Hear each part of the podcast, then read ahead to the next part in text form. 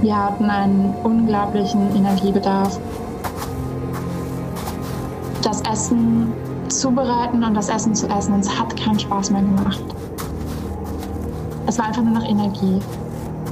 Zum Beispiel das Frühstück war eine große Herausforderung für mich, direkt nach dem Aufstehen sofort zu essen und immer dasselbe. Es war bei mir Haferflocken mit kochend heißem Wasser, dann war da Zimt drin, brauner Zucker, also wirklich ein sehr mächtiges Frühstück. Ich habe seitdem keine Haferflocken gegessen. Absolutes No-Go. Wild und Fremd. Ein Podcast über Entdecker und ihre Geschichten. Von Ole und Tore.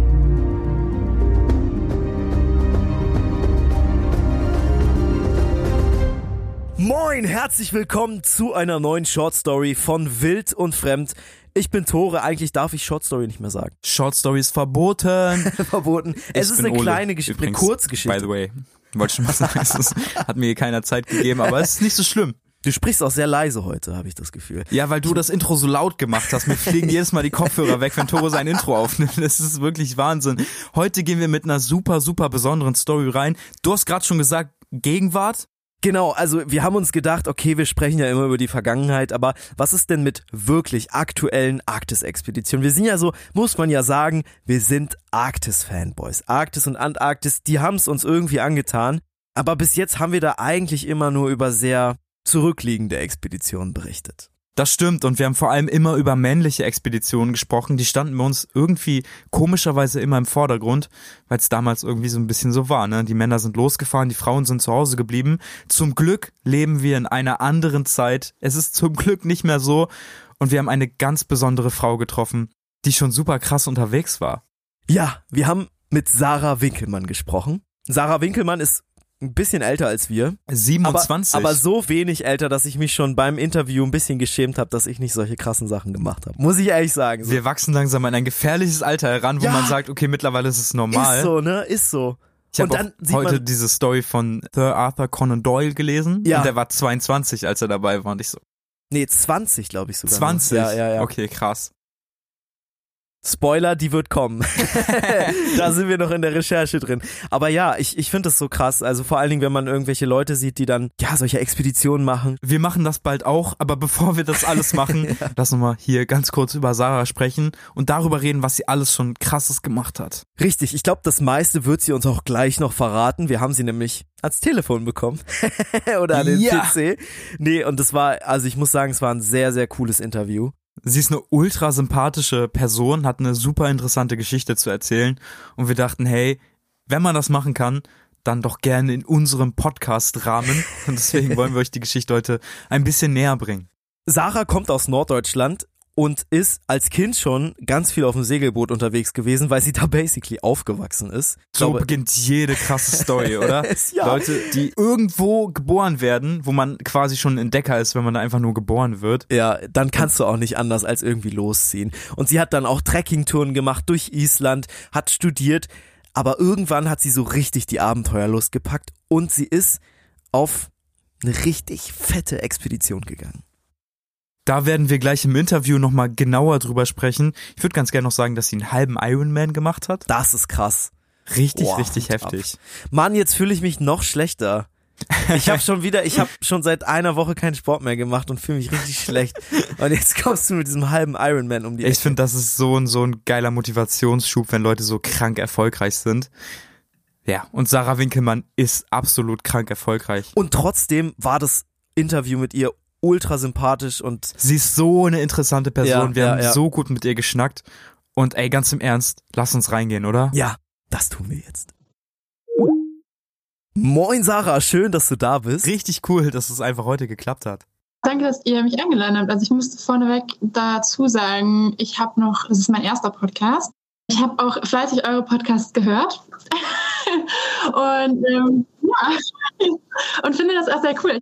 Die erste Frage ist auch mega einfach eigentlich, aber auch so ein Ding, was wir uns immer fragen, weil wir ja auch oft äh, Arktis- oder Antarktis-Expeditionen in unserem Podcast behandeln.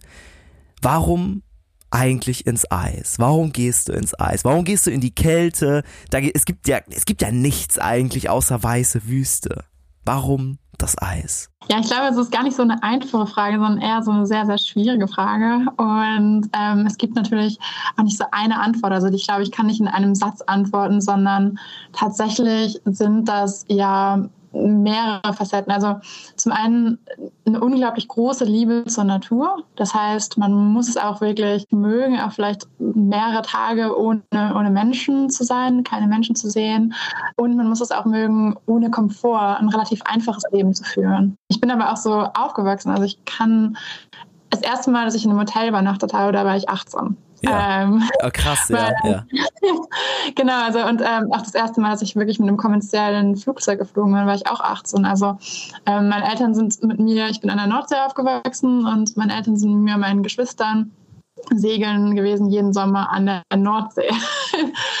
und, ähm, und da lernt man dann tatsächlich auch so ein bisschen mit der Natur zusammenleben, egal wie das Wetter wird, draußen schwimmen zu gehen, auch bei 18 Grad. Das muss man, das, ich glaube, das muss man mögen klingt mega, mega cool. Ich kann mir auch gut vorstellen, da in die Kälte zu gehen, dahin zu gehen, wo keine Tiere und keine Pflanzen sind. Aber warum Grönland? Also tatsächlich, was ich ganz interessant fand, war, dass zum Beispiel in Grönland, das ist ähm, Fridtjof Nansen war ja der Erste, der über Grönland gegangen ist. Man hört super viel über Nansen auch in Norwegen. Das fand ich schon immer sehr interessant. Und da so ein bisschen in die Fußstapfen zu treten, also ähm, rein physisch, also natürlich nicht ähm, irgendwie sinnbildlich gesprochen. Das fand ich ganz interessant, dass man da die ähm, dieselbe Reise unternimmt, aber über 100 Jahre später mit einer ganz anderen Ausrüstung und einem ganz anderen Wissen auch.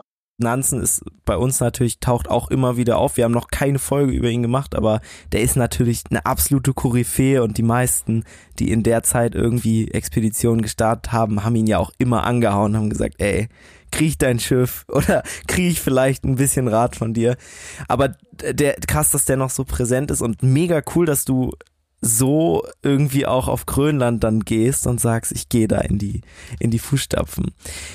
Hm, es gibt ja auch Leute, die sagen, okay, Nansen vor 100 Jahren, der hat das gemacht, weil das war halt alles unbekannt.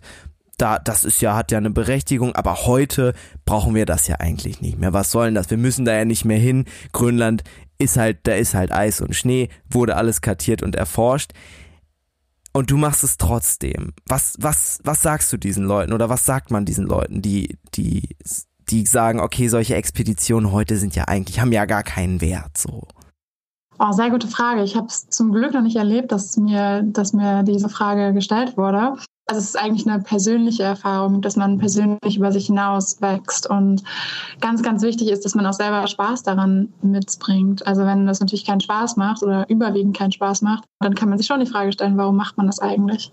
Wenn ich da erst ein bisschen drüber nachdenke, ist es tatsächlich bei mir so, dass das hat leider bei Gründer nicht geklappt, aber ich hoffe, dass es auf meiner nächsten Expedition klappt. Und zwar ist das wahrscheinlich auch so ein bisschen eine neue Generation von Polarfahrenden einzuläuten, weil es gibt halt genau das auch, also dass viele Leute an entlegene Regionen fahren und wir sagen uns alle mal, ja, wir lieben die Natur so sehr, aber im Eigentlichen werden keine Überlegungen gemacht, was wir konkret für die Natur tun könnten. Und ähm, dazu gehört für mich zum Beispiel auch, dass wir schauen, wie können wir das so umweltfreundlich wie möglich gestalten. Und das ist eine große Herausforderung und auch etwas, was ich vor Grönland, wo ich wirklich an meine Grenzen, also planungstechnisch gestoßen bin, extrem viel dazugelernt habe und auch für die nächste Expedition hoffentlich viel, viel, viele Sachen besser machen kann. Ja, verstehen wir, glaube ich, komplett. Nachhaltig ist super, super wichtig. Du schreibst dir das ja auch so ein bisschen auf die Fahne, besonders wenn man auf dein Instagram guckt. Wie kann man das umsetzen, dass es gut funktioniert und damit man auch sagen kann, okay, das, was ich mache, ist nachhaltig? Was für mich machbar war und was ich auch als diese großen Blöcke gesehen habe, war zum Beispiel auf dem Eis, wenn man auf Fleisch verzichtet, dann spart man 30 Prozent des täglichen CO2-Ausstoßes ein. Das ist schon mal unglaublich viel, ein Drittel, ne? nur dadurch, dass man auf Fleisch verzichtet. Hört sich ganz einfach an. Ich bin auch schon seit längerem, äh, seit längerem Vegetarierin und komme auch im Alltag super gut damit zurecht. Hab super viel ähm, tatsächlich sehr, sehr viel Gegenwind erfahren aus der, aus der Szene. Alle haben zu mir gesagt, das kannst du nicht machen, Sarah. Das muss auf jeden Fall mit Fleisch, auf Expedition immer mit Fleisch. Das, äh, das wäre Wahnsinn, äh, etc. pp. letztendlich hat es gut geklappt, also tatsächlich sogar be besser und besser geplant wahrscheinlich als bei vielen anderen. Wenn man jetzt das misst, wenn man den Erfolg misst, in wie viele Kilo hat man verloren auf der Expedition. Ne? Das kann ja bei einer Grönlandsexpedition gibt es ja Einzelne, die zum Beispiel 20 Kilo innerhalb von 28 Tagen verlieren. Krass. Und ja. wenn man jetzt sagt, irgendwie, man misst das daran, den Erfolg, wie erfolgreich die Ernährung war, in wie wenig Kilo man verloren hat, dann war mein Weg definitiv viel erfolgreicher als der von vielen anderen. Dann gibt es noch kleinere Blöcke, wie zum Beispiel, dass man äh, keinen echten Pelz verwendet oder recycelte Materialien. Also 60, 70 Prozent von meiner Kleidung war, kam, war Secondhand, also kam von dem norwegischen Pendant zu eBay Kleinanzeigen zum Beispiel. Ja. Solche Dinge, das sind so kleinere Schritte, die man auch noch machen kann. Also es gibt super viele Möglichkeiten. ist krass, also es schränkt einen ja auch ein. Ich meine, also ich habe jetzt gerade an Down-Schlafsäcke gedacht. Hattest, hattest du einen Down-Schlafsack? Ja, ich hatte leider einen Down-Schlafsack. Da sieht man mal, wie, wie, wie krass äh, das eigentlich ja auch drin ist in, in der ganzen Outdoor-Ausrüstung und auch im, im Essen. Wir, wir werden bestimmt gleich nochmal übers Essen sprechen. Ich kann mir gut vorstellen, dass du da ganz viel Gegenwind bekommen hast. Aber ja, okay, also auf jeden Fall erstmal irgendwie ja noch ein krasser zusätzlicher Challenge, dem du dich da gestellt hast. Du hast die Expedition ja am Ende nicht allein durchgeführt, sondern in einem Team aus, waren wahrscheinlich sonst nur Typen oder wie, wie war die Quote? Äh, ja, also wir waren tatsächlich elf Leute insgesamt und wir waren neun Männer und zwei Frauen und das ist leider so eine relativ repräsentative Quote. Also so, es sind ungefähr 20 Prozent der Sportler und Sportlerinnen, die bei Grönland gehen, sind nur 20 Prozent leider Frauen. Das Problem kennen wir, glaube ich, ziemlich gut. Wir erzählen oft Entdeckergeschichten und die Frauenquote ist immer relativ gering, weil diese ganzen Arktis-, Antarktis-Expeditionen so eine kleine Männerdomäne sind. Ja, so eine Männerwelt, richtig, ne? Irgendwie schon. Wir können uns jetzt auch nochmal darüber unterhalten, bist du eine Sportlerin, die losgeht Ja, und du, loszieht? du hast es ja eben gesagt. So, du hast gesagt, wir waren eher Sportler. Es hört sich so ein bisschen so an. Ja, jein. Also ich würde sagen tatsächlich, denn wenn man jetzt an Expeditionen denkt, ist das eigentlich 50 Prozent ähm, Sport, 50 Prozent das Physische und 50 Prozent geschieht eigentlich schon vorher in der Planung. Viel, viel Planung und die Routinen müssen sitzen. Das muss alles, äh, man muss einen Plan haben, man muss einen Plan B haben, Plan C, Plan D. Das muss alles getestet werden.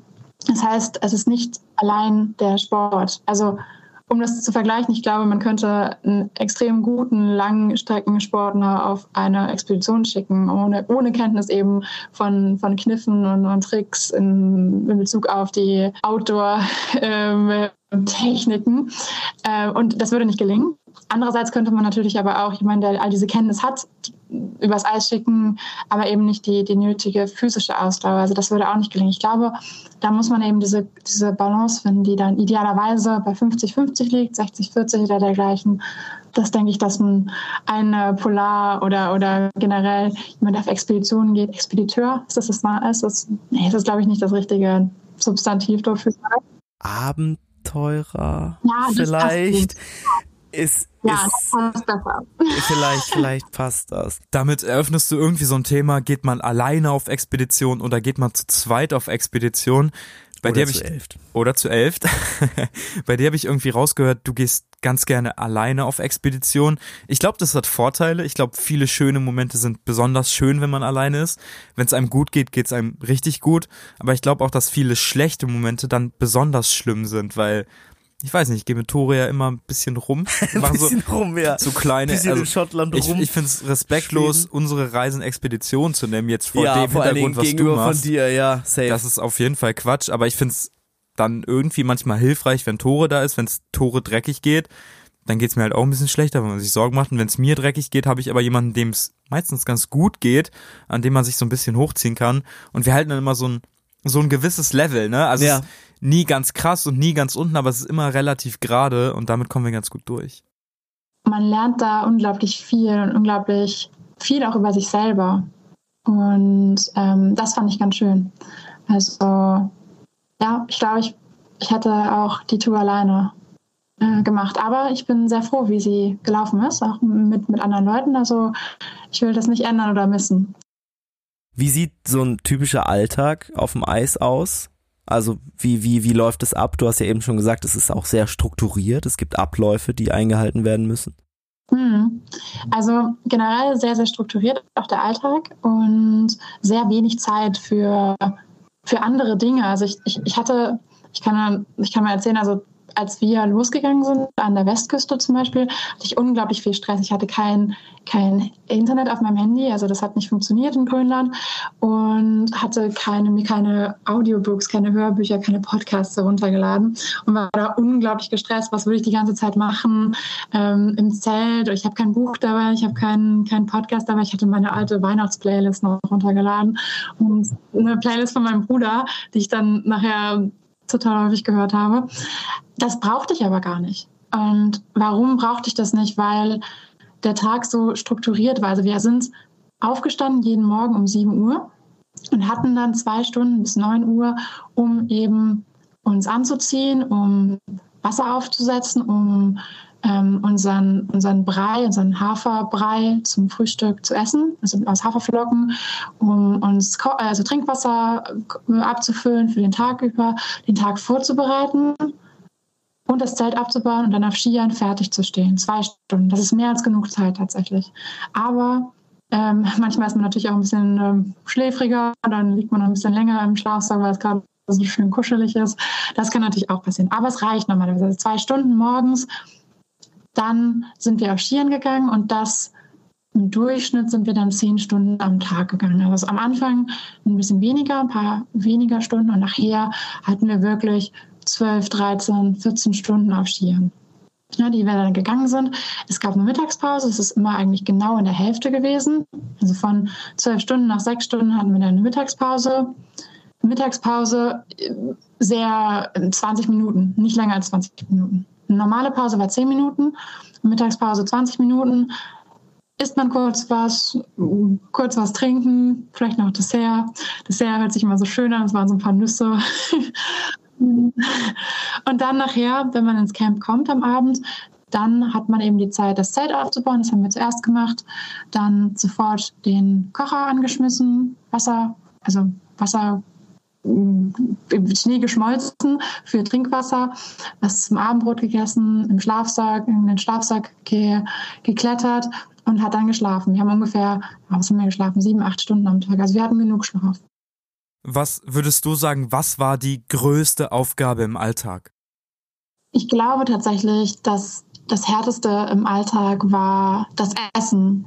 Ähm, das hört sich sehr seltsam an, aber man, du hast es ja auch eben schon gesagt, wir hatten einen unglaublichen Energiebedarf. Also das, ich hatte das mehr als das Doppelte von meinem normalen Energiebedarf im Alltag, also im Alltag außerhalb vom Schnee und Eis. Und das Essen zubereiten und das Essen zu essen, und es hat keinen Spaß mehr gemacht. Man denkt sich so, oder was ich von vielen Freundinnen zu hören bekomme, oh Mensch, jetzt kannst du ja alles essen, was du möchtest und richtig reinhauen und ihr habt bestimmt auch viele Süßigkeiten dabei oder dergleichen. Ähm, kleiner Spoiler, habe ich nicht dabei gehabt, alle anderen schon, aber ich nicht. Ähm, aber mit dem Essen tatsächlich äh, in den ersten ein, zwei Wochen ging es noch, aber dritte und vierte Woche, ich ich weiß gar nicht mehr, was ich gegessen habe. Ich, ich, kann, ich kann dir nicht sagen, ob ich jetzt Nudeln gegessen habe oder ein Reisgericht. Ich habe das innerhalb von zwei Minuten runtergeschlungen und war dann damit fertig. es hat nicht mehr geschmeckt. Ähm, es war einfach nur noch Energie. Also du siehst Essen ganz pragmatisch. Das, dieser, der Geschmack, der ist total im Hintergrund. Es ist nur noch, Essen ist mein Energielieferant. Essen führt dazu, dass mir weniger kalt ist, dass ich auf Skiern gut laufen kann und meine Muskeln nicht müde werden. Ich muss jetzt was essen, aber ich hatte keinen Spaß mehr daran. Und alles andere kann ich jetzt auch wieder essen, weil zum Beispiel das Frühstück war eine große Herausforderung für mich, direkt nach dem Aufstehen sofort zu essen und immer dasselbe. Es war bei mir Haferflocken mit kochend heißem Wasser, dann war da Zimt drin, brauner Zucker, also wirklich ein sehr mächtiges Frühstück ich konnte das nicht, ich kann jetzt auch keine Haferflocken mehr sehen. Ich, ich habe seitdem keine Haferflocken gegessen. Absolutes No-Go.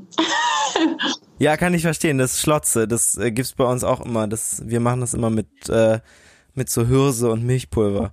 Aber ähm, wir haben es noch nie mehr als anderthalb Wochen am Stück gegessen und da hing es mir schon zum Hals raus. Ich, ich kann nur erahnen, wie, wie schrecklich das ist, wenn man das vier Wochen und dann auch nur mit Wasser. Das ist ja noch, noch heftiger. Was war das Erste, was du dann Richtiges gegessen hast, als du, als du wieder in der Zivilisation warst?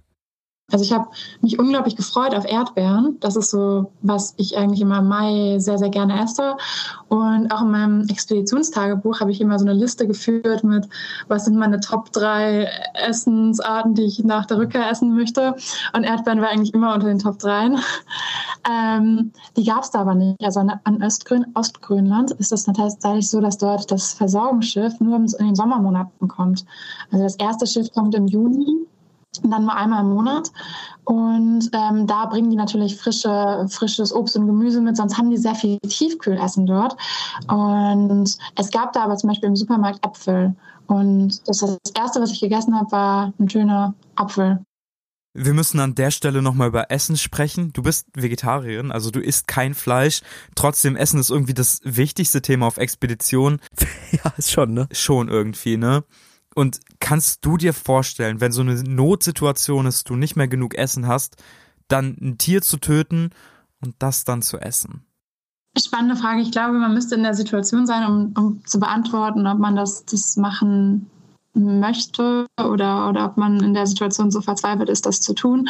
Ähm, aber ich weiß, dass auf meinen Touren, auf meinen Expeditionen, dass ähm, ich auch nie Fleisch mitnehme oder dergleichen. Also ähm, und ja, dass das für mich äh, eigentlich, also geplant nicht in Frage kommt, ob das jetzt in einer Notsituation, ob man da anders handelt. Ähm, äh, ich, ich wünschte, ich könnte sagen, nein, das würde ich nicht machen, aber ich weiß es leider nicht, wie es aussieht. Du hast gesagt, du hast ziemlich viel Backlash bekommen dafür, dass du kein Fleisch mitgenommen hast. Und dann wir so ein bisschen die Frage, warum haben die Leute so anti darauf reagiert? Also ganz viele haben mich davor gewarnt, dass es nicht genug Proteine, also dass ich nicht genug Proteine zu mir nehme, dass ich zu viel Gewicht verlieren würde, dass ich nicht genug, also nicht über genügend Energie verfüge für die wochenlangen Strapazen. Ähm, das sind so die, die gängigen Dinge, die man gehört hat. Ich, ich glaube auch, dass es so in, in, in dieser, in dieser also auch in, in, in der historischen Bubble irgendwie auf jeden Fall so ist, dass, dass es da sehr wenige Leute gab, die, die vegetarisch ähm, Eis, also, also Arktis oder Antarktisreisen unterwegs haben. Ich habe von einem gehört tatsächlich, oder wir hatten den auch schon mal in einer Folge so am Rande, Xavier Merz, der war Vegetarier und ist dann aber, also musste dann Fleisch essen. Ich glaube, der musste auch seine Hunde erschießen und ist dann aber auch, also wahrscheinlich daran gestorben, weil sein Körper sich halt komplett umstellen musste von der vegetarischen Ernährung mhm. auf diese, auf dieses rohe Fleisch. Aber ich glaube, ich glaube von der, auf der, bei der Terra Nova Expedition, die, die zum, zum Südpol, die dann so furchtbar schiefgegangen ist mit Scott und den anderen, ich glaube einer von denen, glaube Wilson war auch vegetarisch. Und das hat, ich meine, gut, es hat nicht geklappt. Sie, er ist gestorben, aber nicht deswegen so. Also, ähm, aber krass, ja. Ja, ja, aber ist, wie gesagt, auf jeden Fall eine, eine zusätzliche Challenge und Hut ab, dass du dann immer noch so wenig oder so gut abgeschnitten hast bei dem Vorher-Nachher-Wiegen. Äh, das ist, also, äh, hätte ich jetzt auch nicht gedacht. Also ich hätte wahrscheinlich dasselbe Vorurteil gehabt und hätte gesagt, Mensch, äh, da muss man auf jeden Fall ähm, ähm, irgendwie, ich meine, ihr habt wahrscheinlich so gefriergetrocknete Nahrung dann gehabt, ne? Genau, wir hatten gefriergetrocknete Nahrung. Das Problem war natürlich auch der Markt für ähm, vegetarische Expeditionen ist natürlich nicht so groß. Das heißt, es gibt normalerweise 20, 25 verschiedene Gerichte mit Fleisch und ohne Fleisch oder auch vegane Gerichte. Ein Teil meiner Gerichte waren auch vegan. Ähm, ja, hatte ich dann zur Auswahl, ich glaube, es waren drei, vier, fünf verschiedene. Ja, krass. Oh, über vier Wochen, ja. Obwohl, also böse Zungen würden vielleicht auch behaupten, es schmeckt eh alles gleich. Sache, das ist wahr. Also, also ja. man merkt aber auch so, dass man sich tatsächlich, ähm, also die, die, anderen auf der Expedition haben alle Fleisch gegessen und die hatten dann auch ihre, ihre Favoriten sozusagen. Ähm, und man hatte das auch selber. Also man, ich glaube, man versucht sich auch immer zu belohnen. Und für mich war das so Couscous. Es gab so, eine, so ein gefriergetrocknetes Couscous mit Gemüse zum Beispiel und auch einmal ähm, äh, Nudeln mit Tomatensauce zum Beispiel. Und das waren so meine Favoriten. Da wusste ich so, die spare ich mir auf für einen Tag, wo es schlecht läuft. Und dann das andere, ich weiß gar nicht mehr, was das ist, aber das war nicht so lecker. Ähm, das habe ich dann gegessen. Ich so, so heute ist sowieso, äh, äh, ja, heute ist sowieso ein äh, guter Tag, esse ich mal das schlechte Essen. Und für so einen schlechten Tag habe ich dann sozusagen die Königsmahlzeiten, obwohl das natürlich auch kein tolles Essen ist. Aber das hat super viel mit, mit Mentalem zu tun, also dass man sich selber belohnt. Unglaublich wichtig. Ja, das, mit Essen. das glaube ich. Das glaube ich. Hm. Gab's gab's eine Situation, also gab's wahrscheinlich, ähm, aber gab's eine besondere Situation auf der Reise, wo du gedacht hast, ich würde das jetzt am liebsten gerne abbrechen und wenn jetzt, wenn ich jetzt die Möglichkeit hätte, jetzt fingerschnipsend wieder zu Hause zu sein und diese Reise nie quasi äh, gemacht zu haben, dann würde ich das jetzt tun? Es gab ein paar Situationen und zwar also tatsächlich, also der, Real, der wirklich realistische Abbruch, wo ich jetzt gesagt habe, hm, ich überlege jetzt ernsthaft darüber, ähm, die Reise zu verlassen, was eigentlich auch gar nicht so einfach möglich ist, ähm, das hatte ich nicht. Aber es gab wirklich zwei, drei Momente, wo es so unangenehm war, dass ich mir wirklich so gewünscht hätte, ach Mann, Sarah, was machst du hier eigentlich? Ne? Und äh, mich lieber nach Hause auf meinen Sofa gewünscht hätte. Und die erste Situation war tatsächlich direkt vor der Reise. Und das waren das waren Selbstzweifel. Das waren Zweifel, habe ich genug trainiert? Habe ich mit dem Essen, habe ich da nicht eine Fehlentscheidung getroffen? Habe ich mir das richtig eingeteilt? Habe ich die richtigen Sachen ausgewählt? Habe ich mein Equipment richtig getestet? Habe ich zu viel mitgenommen? Aber auch habe ich zu wenig Essen mitgenommen oder so, ne? Das sind ja auch immer so, das ist ja immer dieser Spagat zwischen, wie viel nehme ich mit? Aber, also du darfst nicht zu viel mitnehmen, aber auch nicht zu wenig auf der anderen Seite das waren, ich konnte in der Nacht vor der Expedition, also in Westgründen, konnte ich wirklich, ich habe noch nie so schlecht geschlafen. Ich lag eigentlich die ganze Nacht wach. Immer dann irgendwie, oh, habe ich da irgendwas falsch gemacht? Und ähm, also da waren starke Selbstzweifel. Dann ein, ein weiterer Tag war tatsächlich ein paar Tage in der Expedition, wo dann alles gut lief, ähm, habe ich tatsächlich, ich weiß gar nicht warum, aber ganz viele Zeitungen, in denen ich das erzählt habe, die wollen das gar nicht abdrucken aus irgendeinem Grund. Aber ich habe meine, meine Tage bekommen, also ich hatte meine Periode. Und das ist ja auch was, was so tabuisiert wird. Also viele wollen darüber nicht reden, aber wenn man die bei minus 10, minus 15 Grad hat, hat man nochmal ganz andere Schmerzen und dann zieht man noch einen Schlitten, also genau auf dem Unterbauch. Ähm, das war wirklich so ein Tag, wo ich dachte so, ah, Mann, hast du dir das gut überlegt hier. ähm, da wusste ich aber zum Beispiel, das geht vorbei. Ich wusste, okay, morgen, übermorgen wird es besser werden. Also da, ich musste eigentlich, es war so ein Zeitspiel. Okay, das geht vorbei. Wo es noch einen anderen kritischen Moment gab, das war ungefähr bei der Hälfte, ein bisschen über der Hälfte der Expedition, hatte ich auf einmal Knieschmerzen dann. Mm, und ich hatte noch nie in meinem Leben Knieschmerzen, also auf der linken Seite Knieschmerzen, wirklich starke Knieschmerzen. Da war das aber anders als die beiden Male vorher. Da wusste ich halt nicht, geht das vorbei. Und ich wusste nicht, ähm, wird es besser oder wenn ich jetzt wirklich auf Teufel komm raus noch weitere 300 Kilometer gehe mit, mit dem kaputten Knie, zerstöre ich mein Knie in einer Art und Weise, dass ich, dass ich dadurch langfristige Konsequenzen auch für mein Leben nach der Expedition habe.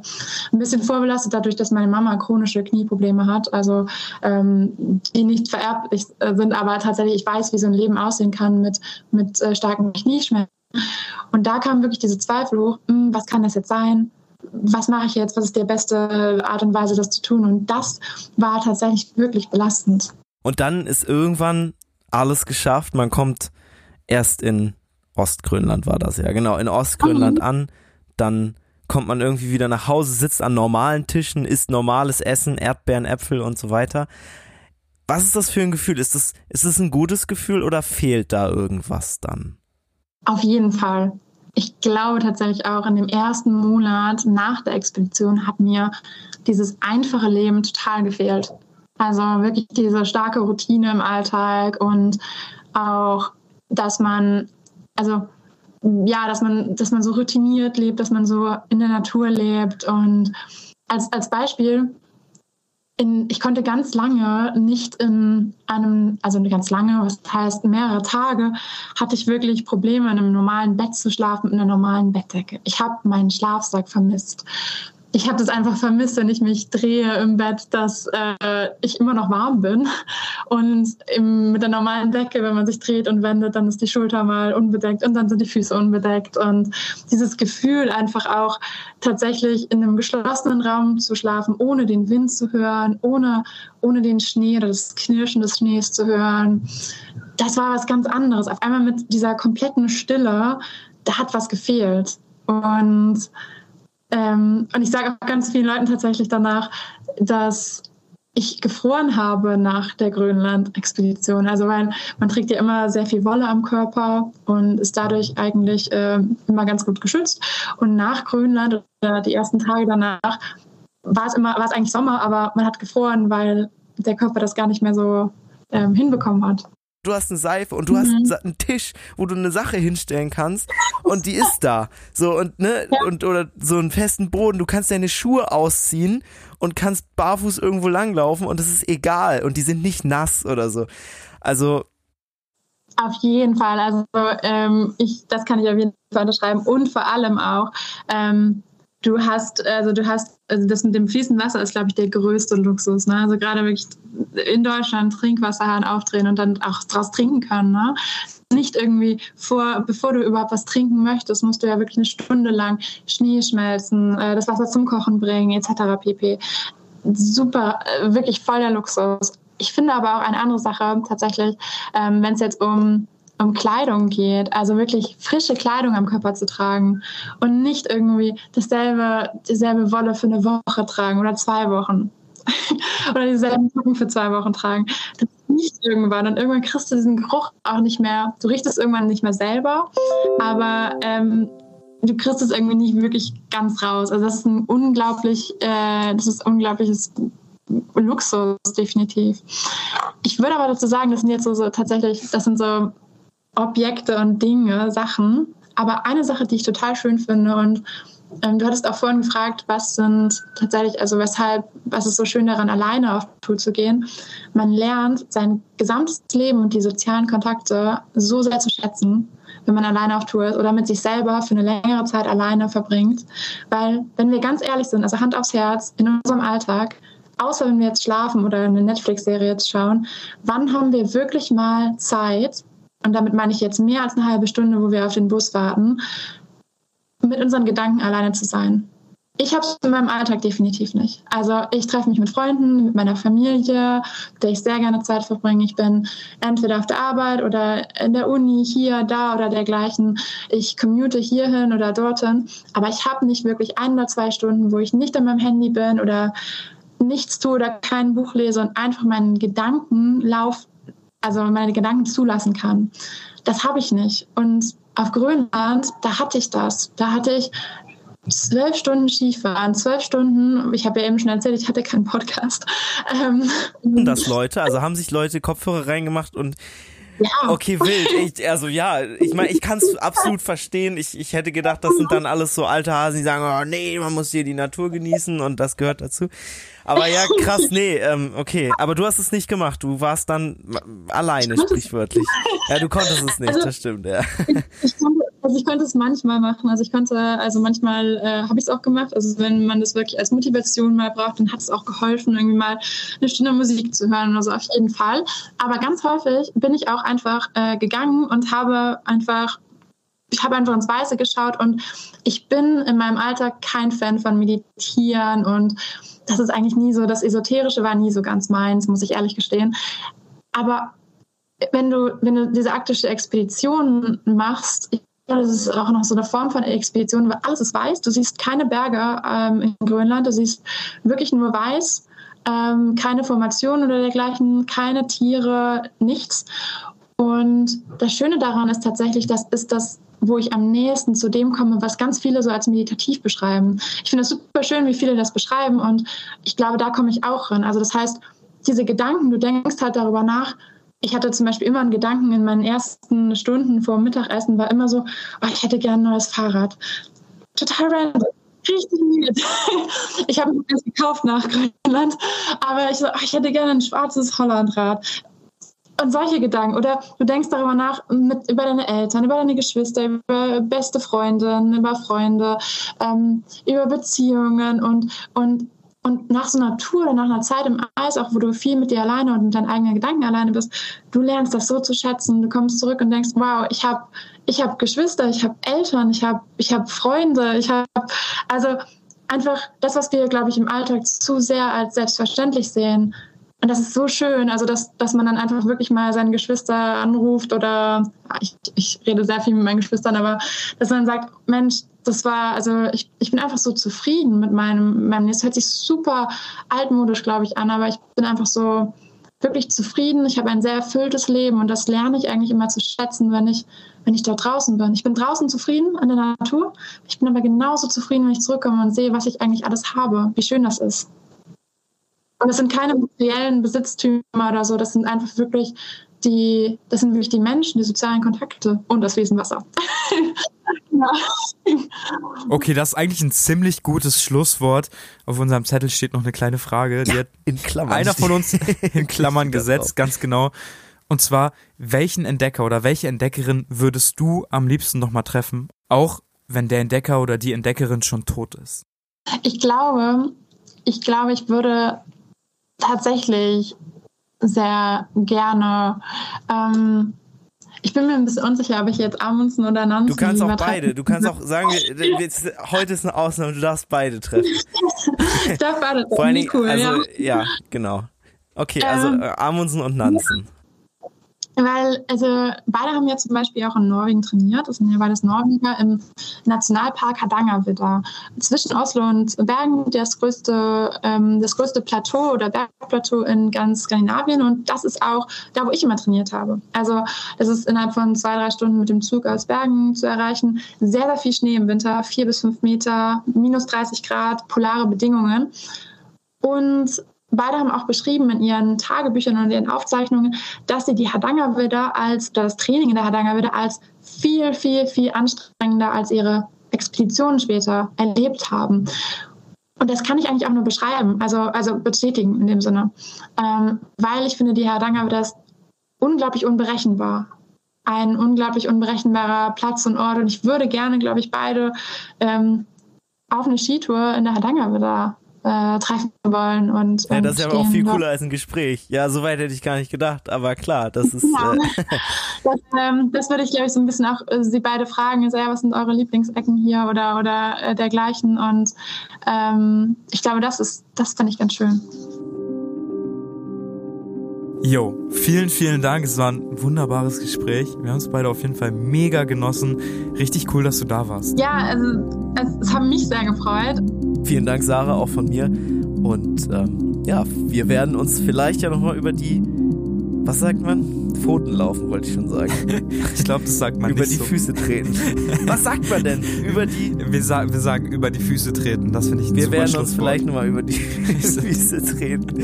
Sarah, vielen, vielen Dank. Ganz viel Erfolg bei deiner nächsten Reise. Wir drücken ultra hart die Daumen. Auf jeden Fall. Ganz, und ganz liebe Grüße und lieben, lieben Dank für deine Zeit. Alles Gute, Sarah. Mach's gut.